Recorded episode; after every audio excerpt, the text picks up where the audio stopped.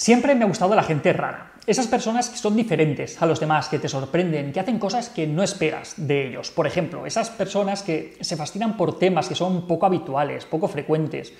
Esas personas que no es que sepan mucho de pocas cosas, sino que saben un montón de unas poquitas cosas. Les podemos llamar de diferentes maneras, les podemos llamar gente rara, diferente, frikis, especiales, nerds, como queráis. Hoy me gustaría hablar de ellos, de qué es eso de ser raro y sobre todo de la importancia que puede tener en la vida y como valor educativo. Vamos a verlo.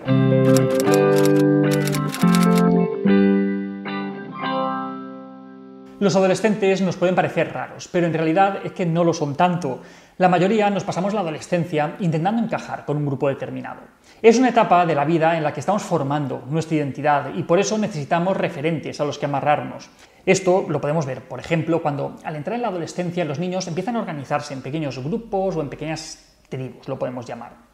Pues bien, pertenecer a alguno de estos grupos es útil, porque te da una identidad y una visión de ti mismo que además suele suponer una ruptura con el niño, con la niña que fuiste en su momento, y también te diferencia de tu familia, lo que también es un objetivo en toda esta etapa. Además, es que es como el menú de un restaurante de estos de, fast food, y es que ya está todo pensado. La ropa, la música, el peinado, los sitios a los que tienes que ir, hasta las aficiones que tienes que tener. Y aunque los adultos podamos ver estos grupos como raros, como subversivos, originales, nada más lejos de la realidad, lo que os decía antes, son lo más normal y lo más frecuente que, os podáis encontrar. Aunque sí, llamativos pueden ser un rato, pero son muy normales.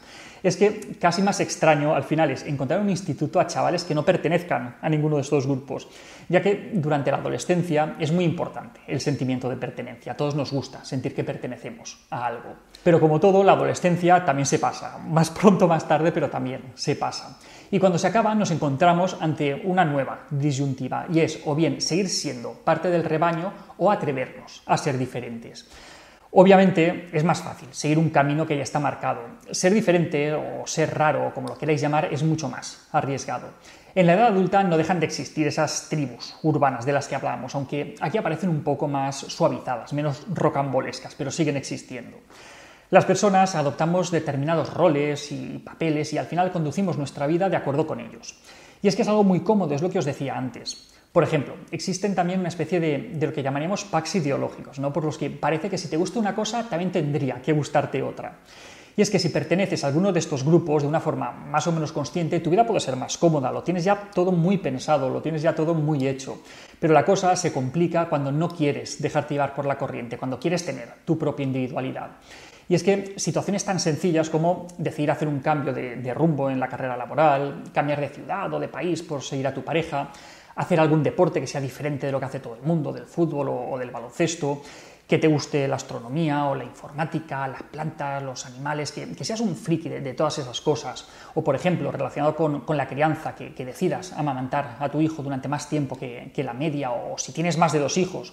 Pues todas estas cosas, en el fondo, son bastante normales, pero es que con frecuencia se perciben como cosas raras, porque se alejan de la media. Pues bien, estas personas tienen que enfrentarse con una sociedad que no tolera la diferencia, porque a pesar de todo, a pesar de cómo lo pintemos, de lo que se diga, es que en general no toleramos al diferente. Se espera que te comportes de una manera determinada, parece que todos tenemos que vestir igual, nos tiene que gustar la misma música, nos tiene que gustar el fútbol, las pelis de Hollywood, la tele, ir al centro comercial, de fiesta a la discoteca o al pub o a la zona de moda y beber gin tonic, sobre todo beber gin tonic, que está muy de moda. Y otro problema añadido es que si quieres ser diferente es que te van a faltar los modelos, te van a faltar los referentes. Vas a tener que crear tu propio camino y también disfrutar del privilegio de ser el primero que pasa por él. Pero es que ir por libre no es fácil y por eso muchos deciden andar el camino que otros ya han recorrido antes. En el fondo, ser raro, ser diferente, implica tener pensamiento crítico, implica cuestionar la vida, preguntarte constantemente qué es lo que verdaderamente quieres, no dar nada por sentado. Si todo esto lo trasladamos a la educación y a la crianza, es fácil entender que implica unos valores muy interesantes para poder transmitirle a un hijo. Ten tu propio criterio, no te dejes llevar por la masa, piensa críticamente, cuestiona las cosas que te digan. No temas a las contradicciones, sorpréndete a ti mismo, haz cosas inesperadas, apasionate, sé raro. Y como dijo Krishnamurti, no es signo de buena salud el estar bien adaptado a una sociedad que está profundamente enferma. Así que no tengáis miedo a seguir vuestro propio camino. Because the people who are crazy enough to think they can change the world are the ones who do. Y hasta aquí, otra píldora de psicología. Espero que os haya gustado. Si es así, no os olvidéis de compartirlo, darle al like y suscribiros al canal de Píldoras de Psicología en YouTube.